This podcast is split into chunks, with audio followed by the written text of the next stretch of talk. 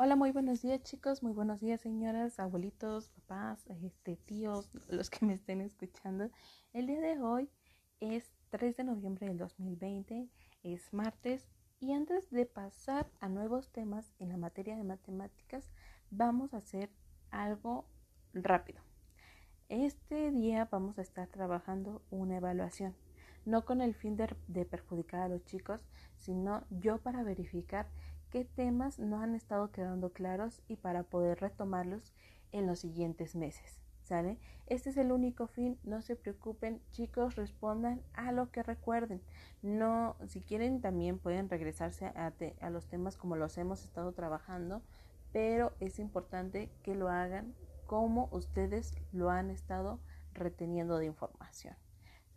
Mamás, les, les pido vayan por una hojita, por un lapicero, por lo que puedan escribir. Les doy unos segunditos si quieren paz, este, pongan pausa en el audio y luego ya damos continuidad. ¿Sale? Son solo seis preguntitas rápidas, no, no son nada difíciles, es cuestión de lo que hemos estado trabajando. ¿Sale? La primera, ¿qué es una sucesión ascendente? Los chicos pueden responder de dos maneras. Pueden hacer uso de una de su macro regleta, regleta máquina Perkins. Esa sería la primera opción. Tendrían que escribir su nombre completo en una hoja en la parte de arriba. Luego este, van a tener que escribir la respuesta. O la segunda opción es que me envíen un audio respondiendo a, estas preguntas. Eh, esa sería la primera. ¿Qué es una sucesión ascendente? Dos. ¿Qué es una sucesión descendente? ¿Sale? 3. ¿Cómo se escribe el signo numérico? ¿Sale? 4. Escribe el número o cómo se escribe el número 10, 15 y 8. Siguiente.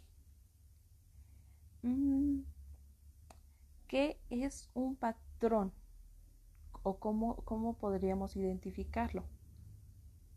Siguiente.